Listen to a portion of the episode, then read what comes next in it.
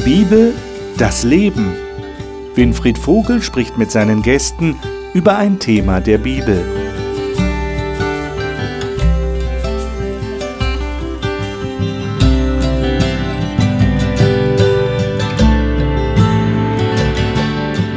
Dass Sie dabei sind. Hier reden wir über Texte und Themen aus der Bibel. Und im Moment ist der Heilige Geist dran. Der Heilige Geist, der Gott ist. Gott ist geheimnisvoll. Der Heilige Geist ist vielleicht noch geheimnisvoller, als wir uns Gott vorstellen, weil wir eben so wenig Vorstellung davon haben, wie sieht er denn aus, wie ist denn der Heilige Geist. Und es gibt tatsächlich unter Christen, man könnte fast sagen, einen Streit, manchmal sogar einen erbitterten Streit. Ist der Heilige Geist jetzt eine Kraft oder ist er doch eine Person? Für uns ist natürlich entscheidend, was die Bibel dazu sagt. Und das wollen wir hier in dieser Sendung, in dieser Runde ergründen und das will ich mit meinen Gästen besprechen. Und die Gäste darf ich Ihnen jetzt vorstellen. Katrin Schäffer hat Erziehungs- und Bildungswissenschaften studiert und ist nebenher Flugbegleiterin in Teilzeit. Sie ist überzeugt, dass Gott in ihrem Leben präsent ist und ihr hilft, mit den vielen Menschen, denen sie begegnet, richtig umzugehen.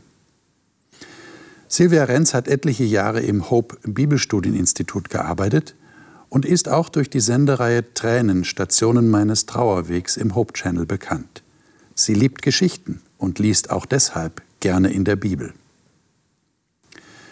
Alejandro Wollenweber hat peruanische Wurzeln und ist in Hannover geboren und aufgewachsen. Er hat Theologie studiert und ist Pastor in Österreich, weil er so viele persönliche Erfahrungen mit Gott gemacht hat. Dr. Udo Markowski lebt und arbeitet in Bayern und ist für einen global tätigen Konzern weltweit unterwegs. Er lebt sein Christsein in einem Wirtschaftsunternehmen und macht dabei immer wieder große Erfahrungen durch das Gebet.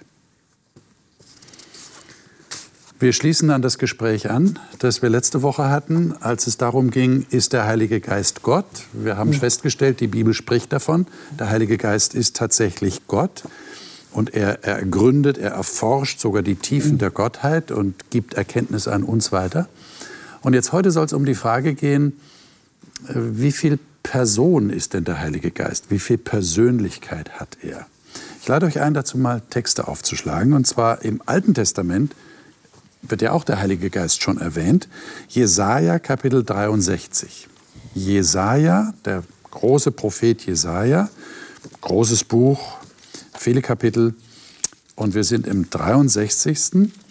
und lesen da die Verse 10 und 11. Alejandro, darf ich dich bitten, diese mal zu mhm. lesen? Ich lese nach der Lutherbibel. Mhm. Aber sie waren widerspenstig und betrübten seinen Heiligen Geist. Darum ward er ihr Feind und stritt wider sie. Da gedachte sein Volk wieder an die vorigen Zeiten, an Mose, wo ist denn nun, der aus dem Wasser zog, den Hirten seiner Herde? Wo ist, der seinen Heiligen Geist in ihn gab? Mhm. Und dazu lesen wir dann einen Text im Neuen Testament, wo ein ganz ähnlicher oder eigentlich derselbe Gedanke geäußert wird, Epheser 4. Und da die Verse 25 bis 32. Epheser 4, 25 bis 32. Udo, du hast auch die Lutherbibel. Vielleicht ja, lesen wir auch mal mhm. die Lutherbibel dazu, dann haben wir so den gleichen Wortlaut.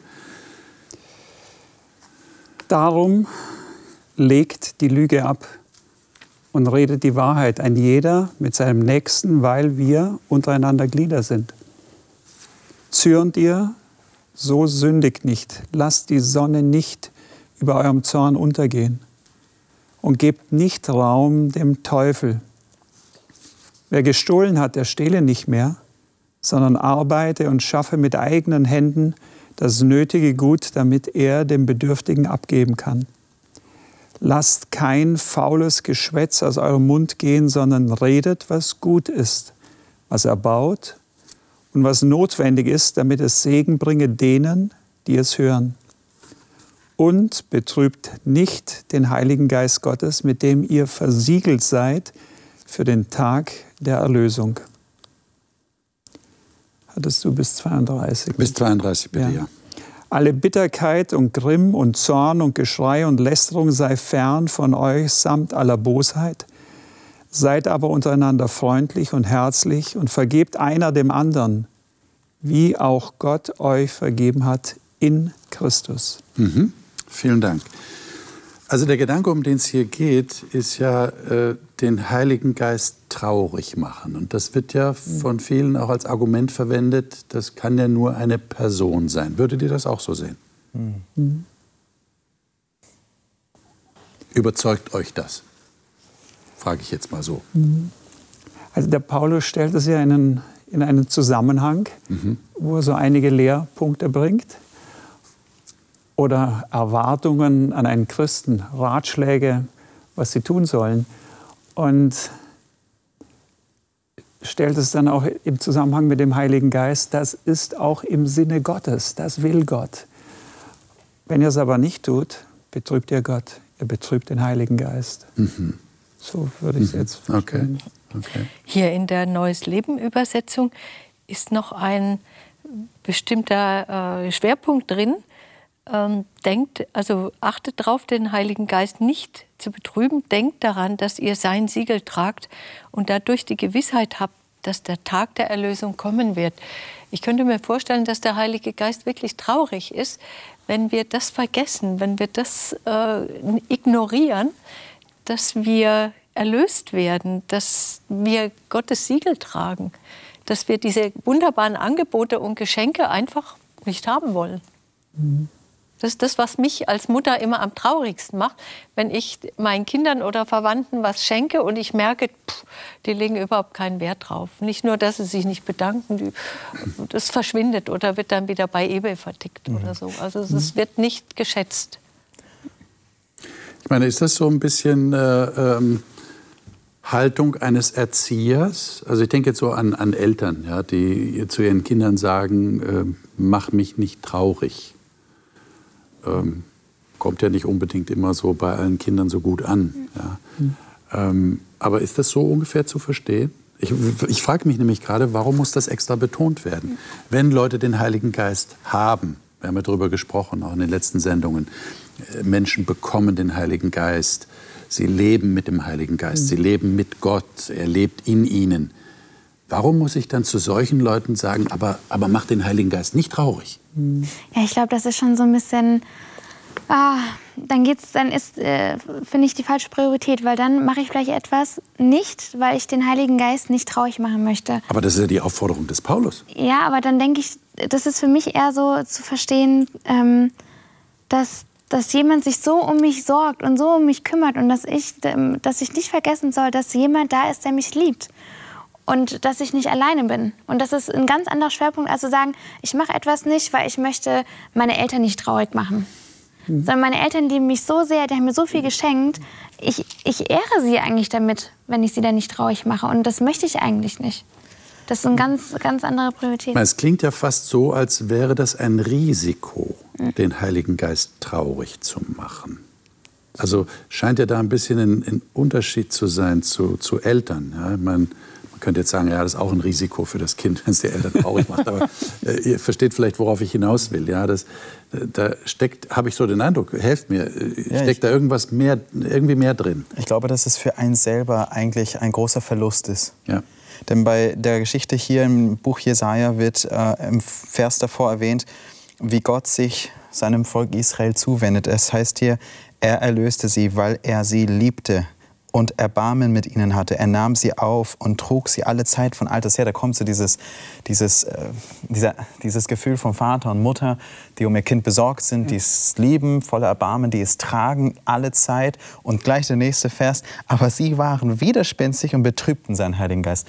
Und ich glaube, ich glaube wir, ähm, wir tun uns selber nicht gut, wenn wir dieses Werben, könnte man fast sagen, Gottes durch seinen Geist in meinem Leben, durch seine Liebe, durch sein Erbarmen, wenn ich dieses Werben ablehne. Und Paulus, der führt das halt an, er beschreibt diese zwischenmenschlichen Beziehungen, über die du gerade gesprochen hast, oder wie gehen wir miteinander um, sagt Paulus. Und dann sagt er genauso, wenn wir in unserem Miteinander aneinander kommen, einander belügen oder vielleicht stehlen oder vielleicht auch zornig sind und dann den Tag vergehen lassen, da berauben wir uns etwas, was uns selber nicht gut tut. Und so ist es auch mit dem Geist. Er wirbt, unser Herz zu gewinnen, weil Gott uns liebt. Aber wenn ich das immer wieder ab, abweise von mir, dann tut mir das nicht gut. Und auch in meinem, meinem Suchen nach Gott, in meiner Beziehung zu, zu Gott selber. Und damit sehe ich schon, der Heilige Geist, er, ähm, er hat quasi dieses Empfinden, traurig zu werden, weil er versucht, ja, mich zu, zu, zu Gott zu ziehen und durch sein Werben. Und dadurch äh, merkt man schon, er ist interessiert an dieser Beziehung. Wie eine Person, so wie Jesus, wie der, wie der Vater auch. Merkt ihr, wenn ihr den Heiligen Geist traurig gemacht habt? Habt ihr euch das schon mal gefragt überhaupt? Habe ich jetzt den Heiligen Geist traurig gemacht? Kommt da eine Rückmeldung vom Heiligen Geist? Also wir reden über Heiligen Geist als Person. Und wenn wir jetzt sagen, er ist, es ist möglich, ihn traurig zu machen, mhm. dann müsste es ja auch irgendwie eine Rückmeldung geben. Ich bin traurig. Versteht ihr, was ich meine? Das ist eine gute Frage. Aber ich glaube, das ist so. Ähm, weil wenn ich dann das Empfinden habe, ich muss zu Gott gehen und es tut mir leid, lieber Heiland, mhm. dass ich das gemacht habe, dann war da vorher eine Rückmeldung des Heiligen Geistes. Hör mal her, Udo, da bist du nicht richtig unterwegs. Äh, aber jetzt muss ich mal nachfragen, Udo. Ja. Du hast jetzt gerade was Interessantes gesagt. Du hast gesagt, es tut mir leid, lieber Heiland. Ja. Das ist ja Jesus. Ja. Du sagst also nicht, es tut mir leid, Heiliger Geist. Ja. Ich, ich denke an Gott. Ich, kann, ja, ich, ich unterscheide jetzt persönlich auch äh, nicht so. Wiewohl Jesus sagte, der Heilige Geist ist ab dem Zeitpunkt jetzt unterwegs. Ja? Genau. Und das ist eigentlich auch ein sehr starker Text, weil Jesus sagt, äh, jetzt nicht mehr ich, sondern der Heilige Geist. Ja. Aber, aber, aber sagt das irgendwas über den Heiligen Geist aus? Habt ihr euch schon mal Gedanken darüber gemacht? Warum ihr wahrscheinlich nicht so sehr den Heiligen Geist direkt ansprecht? Da, da, da, kommen wir eigentlich in eine Situation, wie auch die Apostel sich damals gefühlt haben. Denn Paulus, wir haben ja gesehen in den letzten Wochen auch schon, dass der Heilige Geist eigentlich die Aufgabe hat, Jesus in den Mittelpunkt des Gläubigen zu rücken. Mhm. Und er bezeugt Jesus. Das heißt, mein, mein Blick richtet sich auf Jesus. Das bewirkt der Geist. Mhm. Und der Paulus, der sagt in, in seinem Römerbrief, ich sage die Wahrheit in Christus und lüge nicht, wie mir mein Gewissen bezeugt im Heiligen Geist. Also das heißt, der Paulus, der hat das schon erlebt in seiner Beziehung zu Jesus Christus, dass der Heilige Geist geredet hat, wie so eine leise Stimme irgendwo im Gewissen. Manches Mal, hm, Paulus, ne? Und dann sagt er, ja, das Gewissen spricht mir an und der Heilige Geist bedient sich des Gewissens. Mhm. Und es ist wie diese Stimme, die mich dann wieder auf Christus hinweist. Und somit glaube ich schon und, und erlebt es auch und lese es auch in der Bibel, dass das eine Realität war. Mhm. Und jetzt muss ich noch mal nachfragen, wisst ihr dann oder weißt du, wann das der Heilige Geist ist, der zu dir spricht? Das ist immer so eine Sache mit dem Gewissen. Ja? ja. Die Psychologen sagen uns, Gewissen wird geprägt durch Erziehung, durch Eltern, was auch immer, durch Erfahrung. Weißt du dann, das ist der Heilige Geist? Ich, ich, denke, dass wir hier ähm, natürlich auf einer subjektiven Ebene uns befinden. Mhm. Aber es gibt ein, ein Maß dafür, wie der Heilige Geist spricht. Und das hatten wir gesehen. Die Heilige Schrift ist inspiriert. Gott hat es durch seinen Geist uns Menschen gegeben. Das heißt, ich kann äh, Gottes Wegweisung, seinen Willen erkennen, wenn ich, ich auch hier drin in seinem Wort nachsuche und dementsprechend, wenn auch meine Gedanken, die vielleicht der Heilige Geist mir in dem Moment äh, den Gedanken, den Funken gibt und ich auch diese Bestätigung finde oder gerade andersrum auch die Bibel mir etwas sagt, dann kann ich, glaube ich, schon auch erleben, wie Gott mich ganz persönlich führt. Und das ist auf einer subjektiven Ebene. Aber es gibt auch ein Maß, wo ich sagen kann, okay, es steht geschrieben. Und wenn nicht, dann kann es auch gut sein, wenn man einfach wartet und sich weiterhin führen lässt. Mhm. Wenn ich jetzt mhm. so manchmal an, an meine Erfahrungen denke, merke ich oft, da habe ich vielleicht gar nicht gedacht, dass der Heilige Geist war, sondern weil er ja auch in mir wohnt. Also er ist ein Teil von mir. Und ich glaube, dann habe ich schon selten reflektiert. Man denkt immer, es kommt von einem selbst. Hm. Ach man, was wieder so schlau. Also das ist, das glaube ich wirklich so, wenn man sich das wirklich so, äh, so ein bisschen dran denkt, dass man hm. auch nicht vergisst, dass viele Sachen denken, ah, du hast eine tolle Idee gehabt, aber eigentlich, dass es, der Geist wohnt ja in mir drinne. Hm. Und er, wie du gesagt hast, er bedient sich auch dem Gewissen. Und ich glaube, manchmal hm. merke ich auch, ich bin dann traurig über mich selbst. Mhm. Weil er ja auch in mir drinne ist. Und ich das dann auch so verspüre. Mhm. Du hattest ja gefragt, ob wir das so spüren dann mhm. auch. Mhm. Also bei mir ist es so, wenn ich diese Impulse, von denen ich schon mit der Zeit gelernt habe, die kommen vom Heiligen Geist. Jetzt tu das, ruf da an, bring die Sache in Ordnung. Wenn ich das ignoriere, dann merke ich, dass diese Stimme immer leiser wird. Hm. Und dann merke ich auch, dass ich plötzlich äh, grundlos schlechte Laune kriege und dass diese Freude und diese Dankbarkeit die durch den Heiligen Geist in mir morgens normalerweise dann geweckt wird, dass die weg ist. Dann äh, denke ich auch, bist heute mit dem falschen Fuß aufgestanden und dann ärgere ich mich über alles Mögliche, über Kleinigkeiten. Und irgendwann im Laufe des Tages, wenn ich dann mal aus der Haut gefahren bin und jemanden verletzt habe oder mal total daneben gehauen habe, dann merke ich, oh oh, irgendwo war ich alleine. Ich habe nicht mehr auf den Heiligen Geist gehört und da macht sich Gott ja so verletzbar der Gott im Himmel ist ja weit weg von uns, ja. Aber wenn der Heilige Geist in mir drin sein, seine, seinen Lautsprecher immer leiser stellt, mhm. wie macht er sich da doch verfügbar und verletzbar, obwohl er doch Gott ist? Mhm. Was für eine Macht, was für eine unheilvolle Macht haben wir, dass wir Gott traurig machen können. Interessant. Du hattest da auch die Frage, ob wir wissen, dass es der Heilige Geist ist. Mhm. Ja? Und ich denke mir, es geht eigentlich weniger um mein Gefühl, sondern Jesus sagt, ich trete jetzt zurück und der Heilige Geist ist wirksam. Ja? Und ob ich mir jetzt da die Frage stelle, war das Jesus oder war das der Heilige Geist? Es steht geschrieben, dass der Heilige Geist jetzt wirksam ist. Und wenn man die Apostelgeschichte lesen, die haben so fest mit dem Geist Gottes gerechnet. Und wir haben ja dann auch noch Beispiele, äh, für die Apostel war das ganz klar. Ich hatte eher in die Richtung gezielt, weiß ich, ob es äh, der Heilige Geist ist, ob Gott mit mir redet über mein Gewissen oder oh. ob es meine Prägung ist. Okay, mhm. okay. Ja. Und, aber ihr habt ja gesagt, also ihr habt den Eindruck, doch, das mhm. ist der Heilige Geist und das bestätigt mhm. die Bibel. Ja, mhm. auch äh, diese Parallelität, das mhm. Zusammenwirken des Heiligen mhm. Geistes mit dem, was er schon in der Bibel gegeben hat. Das gibt euch Sicherheit. Mhm. Ja, ich denke, man muss es manchmal hinterfragen. Mhm. Unsere Prägung müssen wir hinterfragen. Wir müssen uns fragen, stimmt denn dieser Gedanke? Ist der mhm. richtig? Es gibt ja auch eine der, religiöse Prägung. Ja, der Geist der Wahrheit, der Geist der Wahrheit macht uns realistischer. Stimmt es denn, wenn ich denke, äh, oh weia, ich muss immer alles richtig machen oder mir geht immer alles schief? Ist es die Wahrheit oder ist es eine Lüge? Mhm. Oder ist es denn die Wahrheit, wenn ich denke, ich weiß alles besser als die anderen? Oder wenn ich es nicht mache, dann macht es keiner richtig. Ist es die Wahrheit oder ist es eigentlich eine Lüge? Und so denke ich, können wir unsere, über unsere eigene Prägung hinwegkommen und rauswachsen aus diesen eingeimpften, falschen Regeln. Also ich merke auch ganz, ganz oft, dass ich hm, bei mir gibt es ja manchmal so Phasen im Leben, da ist, dann bin ich extrem nah bei Gott und dann gibt es wieder Phasen, da, da schleiche ich so ein bisschen weg und ich erkenne ihn am besten, wenn ich ganz nah bei ihm bin.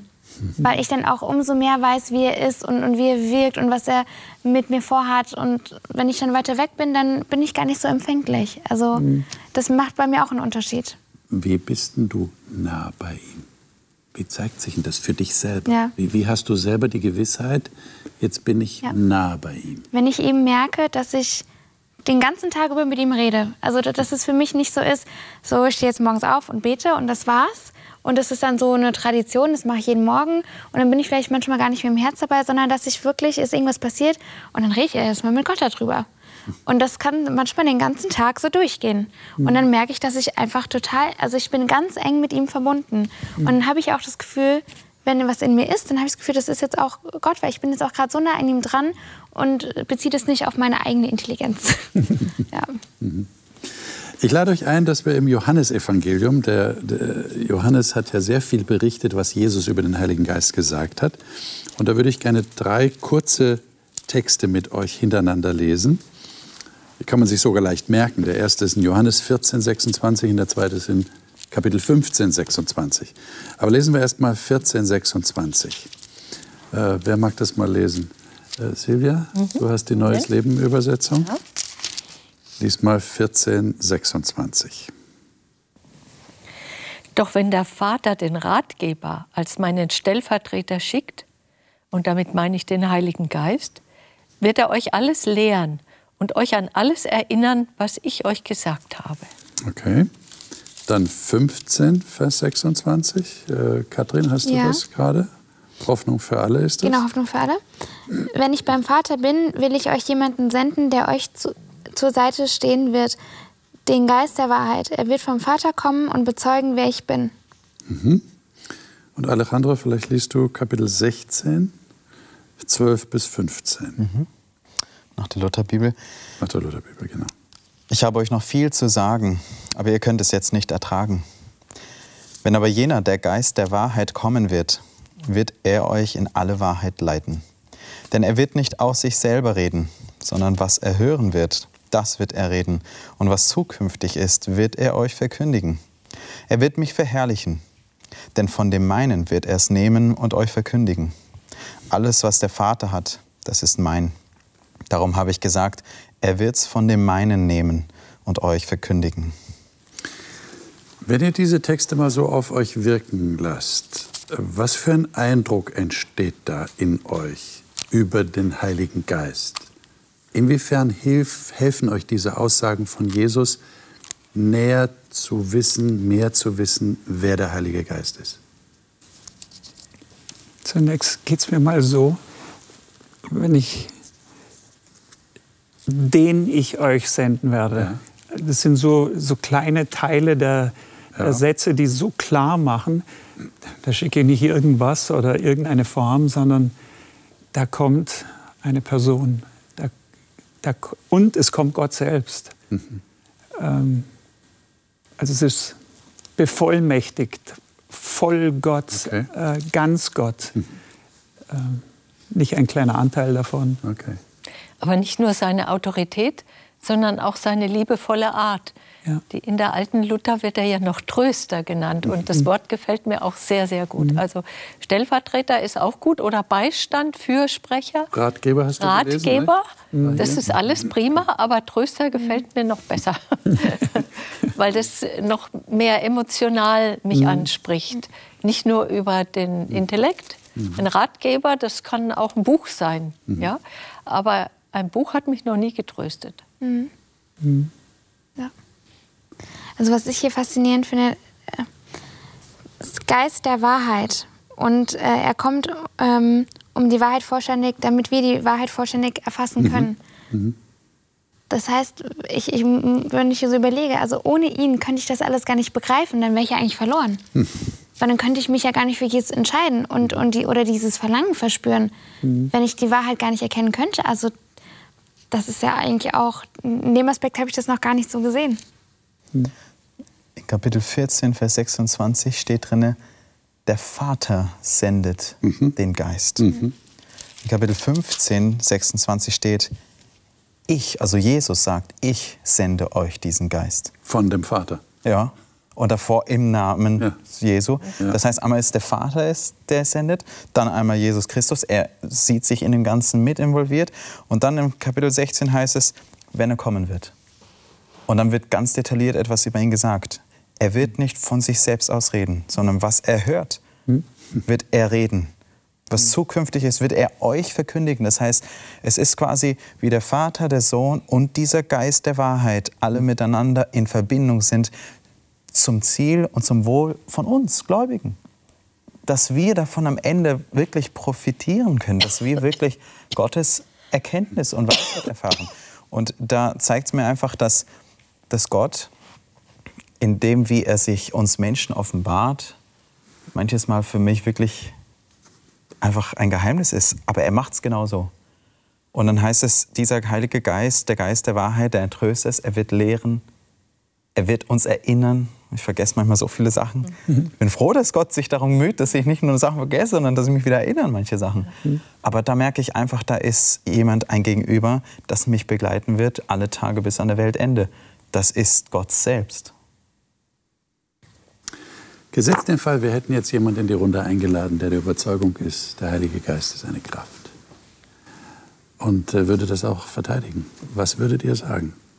Warum ist es euch wichtig zu wissen, dass der Heilige Geist eine Person ist? Warum sagt ihr nicht, du lass uns nicht streiten darüber, ist eh egal. Es spielt eigentlich keine Rolle. Sei du deines Glaubens gewiss, ich bin mir meines Glaubens gewiss, ist doch egal. Christen streiten sich über viele Fragen, also so wichtig ist das eigentlich nicht. Wäre es euch trotzdem wichtig, dass der Heilige Geist eine Person ist? Warum? Ja, absolut.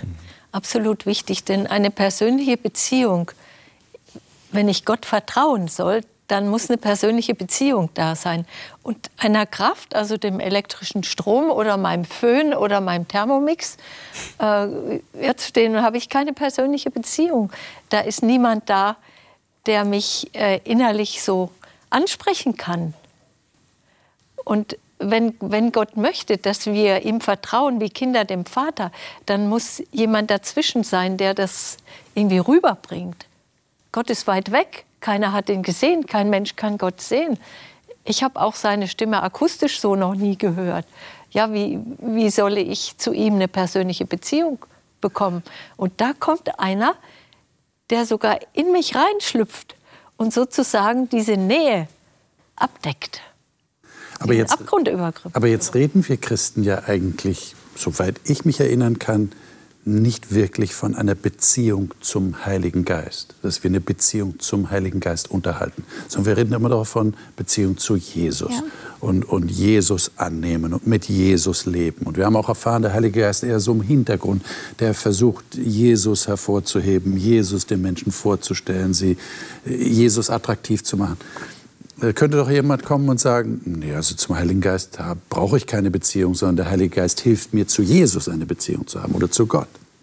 Ja, das, das Interessante ist, wenn wir die Bibel uns anschauen, dass die Apostel fest damit rechneten, dass sie ein Gegenüber haben, eine Person, der mit ihnen dieses Werk der Evangeliumsverkündigung gestaltet.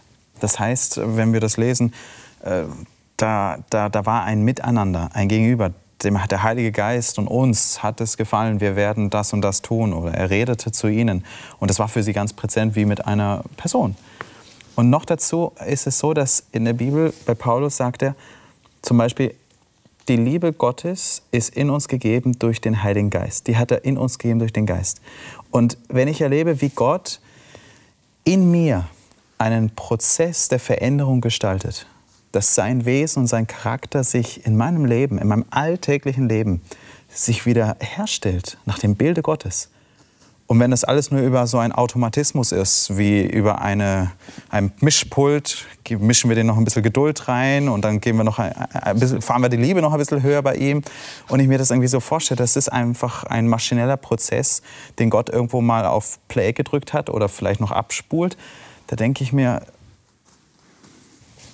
ein persönlicher Gott, der in mir Wohnung findet, der in mir diese Liebe hineingegeben hat und der, wie es hier auch heißt, der mich unterweisen möchte, dann ist das was anderes, wenn er mir persönlich begegnet. Und ich glaube, das macht einen großen Unterschied, als wenn es jetzt nur ein Prozess ist, wo die Register gezogen werden und dann hier irgendwo bei mir was passiert. Und ich glaube nicht, dass es nur Register sind, die irgendjemand sieht, sondern die Bibel sagt, Jesus sagte, der Heilige Geist tu dies. Aber ich könnte mir trotzdem vorstellen, dass so jemand sagen würde, naja, also ich habe eine Beziehung zu Jesus und der Heilige Geist ist so der positive Einfluss, der von Gott ausgeht und mir hilft, dass ich näher bei Jesus bin. Und ihr würdet jetzt sagen, nee, aber der Heilige Geist ist eine Person und ich habe eine Beziehung zum Heiligen Geist.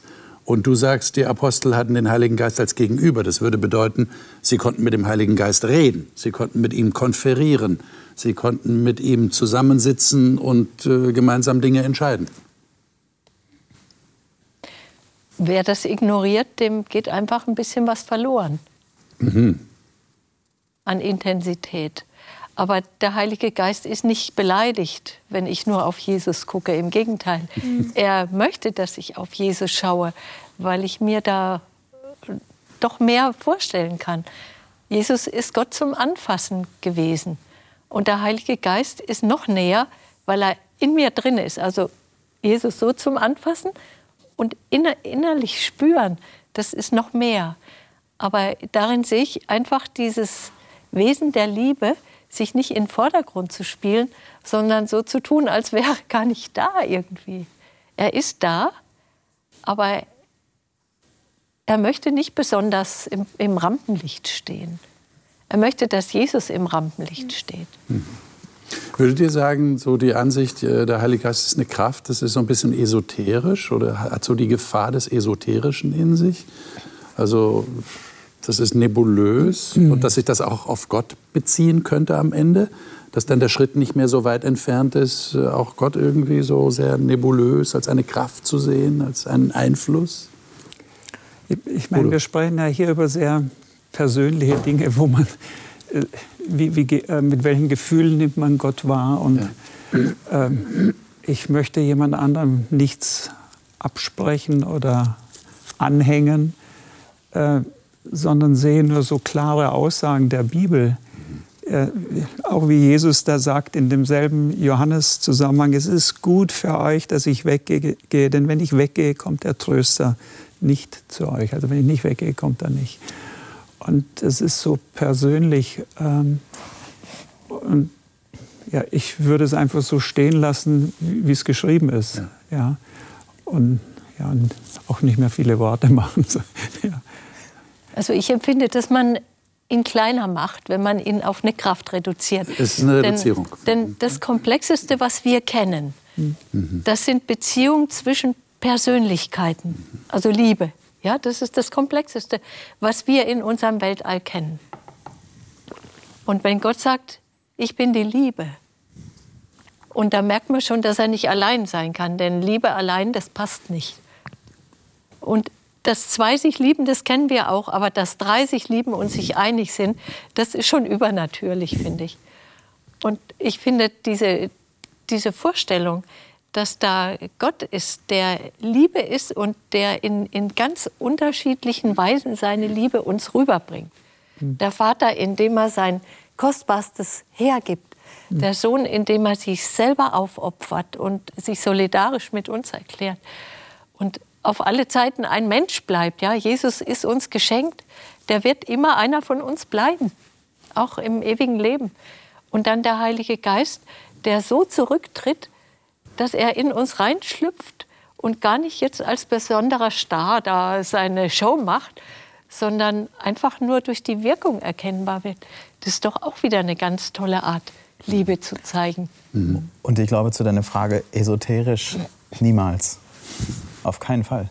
Denn wenn wir uns das Beispiel von Jesus anschauen, der vom Heiligen Geist äh, gezeugt worden ist, mhm. der auch den Heiligen Geist bei seiner Taufe bekommen hat, wo da steht, da kam der Heilige Geist in leiblicher Gestalt auf ihn wie eine Taube. Und man dann das Resultat davon sieht. Mhm. Die Menschen sagten, er lehrt mit Vollmacht nicht wie die Schriftgelehrten. Und das ist ja auch das Ziel. Der Heilige Geist möchte uns lehren und uns erinnern an die Worte Jesu. Und wenn wir dann sehen, der Heilige Geist im Leben von Jesus, der hat äh, keine esoterischen großen Erscheinungen hervorbringen lassen, sondern das war konkret, das war menschlich, das war leicht verständlich, das hat es genau auf den Punkt gebracht, worum es eigentlich geht. Und wenn man dann so die Bibel liest, was der Heilige Geist in einem so hervorbringt, die Bibel spricht über Früchte des Geistes, oder? Wie ein Baum eine Frucht trägt. Äh, da wächst etwas heran in einem Menschen und dann sind das ganz konkrete Dinge über unser zwischenmenschliches Miteinander, und das ist für mich nicht esoterisch, das ist konkret und das spiegelt mir wieder, was es eigentlich heißt, mit Gott zu leben. Also ich höre bei euch so raus, es ist eigentlich eine Herabsetzung des Heiligen Geistes, mhm. wie es ja immer eine Herabsetzung wäre, wenn jemand Person ist und jemand anders sagt, du bist gar keine Person. Das muss man sich mal vorstellen. Ne? Man spricht ihm praktisch gewisse Rechte ab, die er tatsächlich hat. Mhm. Natürlich sehen wir hier tatsächlich, Gott ist ein Rätsel, das haben wir schon ein paar Mal gesagt. Und, und Gott ist ja auch in gewisser Hinsicht ein Risiko eingegangen, ja, uns Menschen sich darzustellen. Mhm. Ja.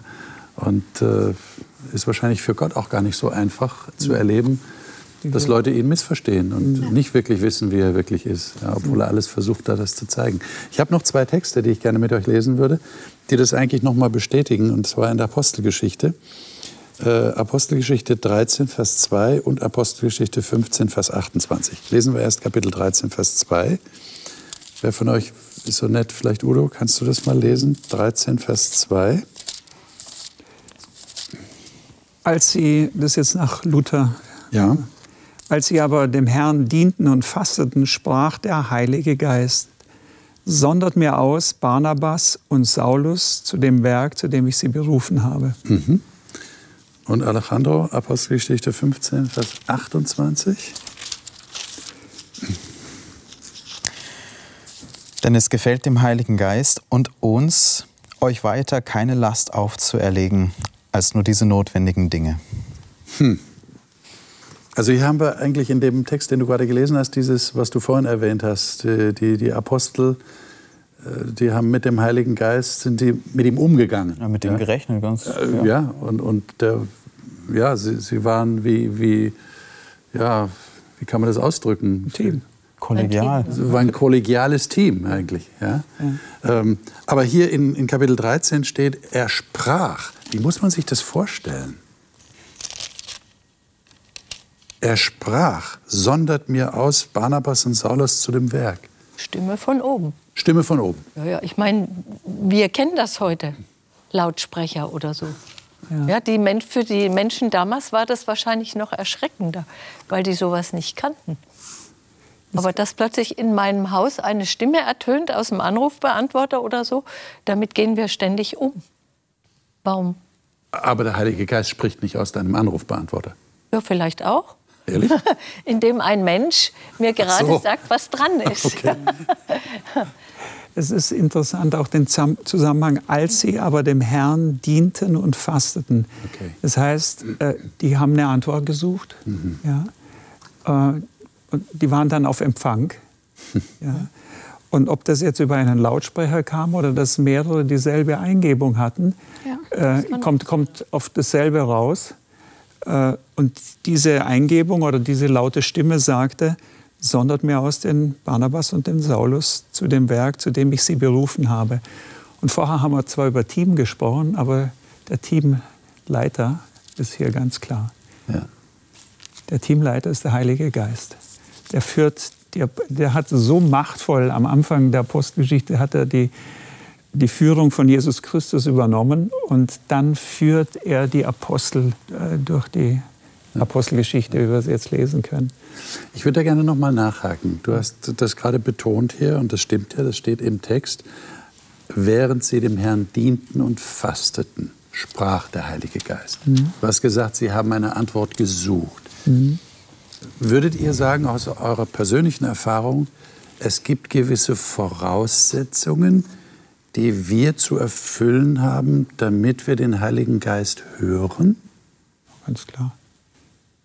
Würde ich sagen, es gibt sogar bestimmte Rituale, die ich vollziehen muss, damit der Heilige Geist reden kann? Nein. Also ich würde eher sagen, dass ähm, für mich so ein Kriterium schon mal ist, dass, ähm, dass ich ihn überhaupt kenne. Also ich, ich muss ja, damit ich jemanden höre, weil der Heilige Geist schreit nicht. Ja? Der ist nicht so, dass er alles triumphiert. Unsere Welt ist so laut und die Stimme, die ich manchmal vernehme, die ist leise. Und das geht nur, wenn ich, wenn ich, wie du schon gesagt hast, wenn ich die Antenne anhab dafür. Mhm. Äh, und natürlich auch, wenn ich ähm, das, was ich vielleicht höre, auch wirklich höre. Mhm. Ich höre so viele Sachen, aber dass ich das auch wirklich höre. Wisst ihr, was ich meine? Dass, ich, ähm, das auch, dass ich das auch wirklich wahrnehme. Und dass ich die Stimme gut genug kenne. Genau. Und kennen, und kennen kann ich die Stimme am besten, ja. wenn ich mich auch in einer Beziehung zu jemandem auch befinde oder dass ich, dass ich auch einfach äh, weiß, wie die Person ist, dass ich die Person auch kennenlerne. Ich wundere mich ja immer, ihr habt sicher auch schon diesen fürchterlichen Enkeltrick gehört, ja, wo Leute also von irgendwo anrufen und sich als Enkel oder Cousine oder was auch immer ausgeben. Und ich frage mich dann immer, warum fallen die Leute darauf herein? Die schämen sich dann auch furchtbar, wenn das nachher rauskommt, dass sie darauf reingefallen sind. Aber da kennt offensichtlich jemand nicht die Stimme oder hat zu lange von dieser Person nichts gehört Mhm. Also du würdest sagen, das ist eine Voraussetzung, dass ich schon irgendwie mhm. darauf geeicht bin, dass ich diese Stimme des Heiligen Geistes erkennen kann. Ja. Damit ich auch sicher bin, das ist wirklich der Heilige Geist. Obwohl ich meine dann auch, Eingebung oder was immer. Obwohl ich dann auch so Erfahrungen kenne, mm, wo dann jemand sagt, ja, und hatte in seinem Leben noch nie was mit Gott zu tun. Auf einmal hat er eine ganz extreme Stimme vernommen, wo er wusste, das ist jetzt, das ist jetzt Gott. Ja. Das ist auch möglich, ja. Bei, bei diesen Männern hier war noch was erwähnt, das Fasten. Ja, genau. Und da geht es ja nicht nur darum, dass man mal äh, zähneknirschend auf ein leckeres Mittagessen verzichtet, mhm. sondern dass man darauf vertraut, auch wenn ich jetzt selber nichts tue, um mein Leben zu erhalten, ja. sondern darauf vertraue, dass Gott mich am Leben erhält. Mhm. Das ist so irgendwo die Bankrotterklärung, ich komme mit leeren Händen, mit hungrigem Magen. Ja, ich äh, konzentriere mich jetzt ganz darauf, dass Gott mir was gibt. Mhm. Von dem Mose wird erzählt, dass er 40 Tage und 40 Nächte bei Gott auf dem Berg war. Mhm. Und in der Zeit brauchte er nichts zu essen, nichts zu trinken, mhm. sondern Gott hat ihm selber direkt das Leben gegeben. Wir müssen ja immer trinken und essen und atmen und alles, ja. Mhm. Aber das Fasten bedeutet, ich tue jetzt nichts selber, mhm. um die Sache zum Laufen zu bringen, sondern ich komme jetzt hungrig, elend, unterzuckert mit weichen Knien mhm. und sage, Gott, jetzt musst du mir zeigen, wie es weitergeht. Das heißt doch dann, wenn ich dich richtig verstehe, dass man das nicht so im Vorbeigehen bekommt. Also es muss schon wirklich auch von mir als Mensch das Anzeichen da sein, ich möchte tatsächlich etwas hören. Ein Hunger danach, ich, ja, eine Sehnsucht. Ein Hunger ja? Aber es ist bei menschlichen Beziehungen auch so, die kriegst du nicht im Vorbeigehen. Mhm. Und das hat aber dann auch nichts mit Ritualen zu tun, ne? weil ich nach Ritualen gefragt ja, habe. Darauf kommt es dann eigentlich nicht an. Sondern es kommt auf die Beziehung an. Es, Alejandro. Ich glaube nicht, dass es um ein Ritual geht. Ähm, Jesus hatte mal in einer Geschichte erzählt, bittet, so wird euch gegeben. Mhm. Ganz einfach. Und ein paar Sätze weiter unten steht, wenn wir Menschen, die wir eigentlich böse sind im Herzen, mhm. trotzdem wissen, unseren Kindern Gutes zu geben, um wie viel mehr wird euer Vater im Himmel euch den Heiligen Geist geben, wenn ihr ihn darum bittet. Mhm. Und dann hatten wir letzte Woche auch im Gespräch noch gesehen, dass es den Menschen damals dort in Jerusalem zu Pfingsten, es ging ihnen durchs Herz. Mhm. Das heißt, es hat sie irgendwas bewegt. Und das ist, glaube ich, so diese aufrichtige Haltung. Wenn wir mit dieser aufrichtigen Haltung kommen, wie auch damals die Apostel, sie warteten mit einer aufrichtigen Haltung und hofften, dass da irgendwas geschehen wird in Jerusalem. Mhm. Und sie hatten ihn einfach darum gebeten und haben gewartet und Gott hat den Teil erfüllt.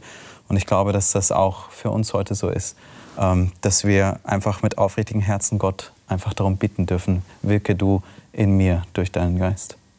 Liebe Zuschauer, wir werden das nächste Mal genau diesen Text, der gerade erwähnt wurde, miteinander lesen, wenn es um das Thema geht, das besondere Geschenk. Wir können tatsächlich darum bitten. Und wir haben gerade herausgefunden, der Heilige Geist, ähm, der zeigt sich uns nicht einfach so mal im Vorbeigehen, sondern es geht darum, dass wir innerlich bereit sind, auf ihn zu hören, uns auf ihn einzustellen und dass dann aber ganz erstaunliche Dinge passieren können. Und wir haben auch gelernt heute, und ich hatte das am Anfang dieser Serie, dieses Themenzykluses ja erwähnt, wir wollen schlicht die Bibel lesen. Das haben wir heute getan. Und uns hat sich ganz stark der Eindruck vermittelt, dieser Heilige Geist, der hat, der hat Merkmale einer Person. Und das ist wichtig. Und die wollen wir ihm auch nicht absprechen. Denn das bedeutet, er ist tatsächlich eine göttliche Person und damit hat er eine ganz besondere Funktion in unserem Leben.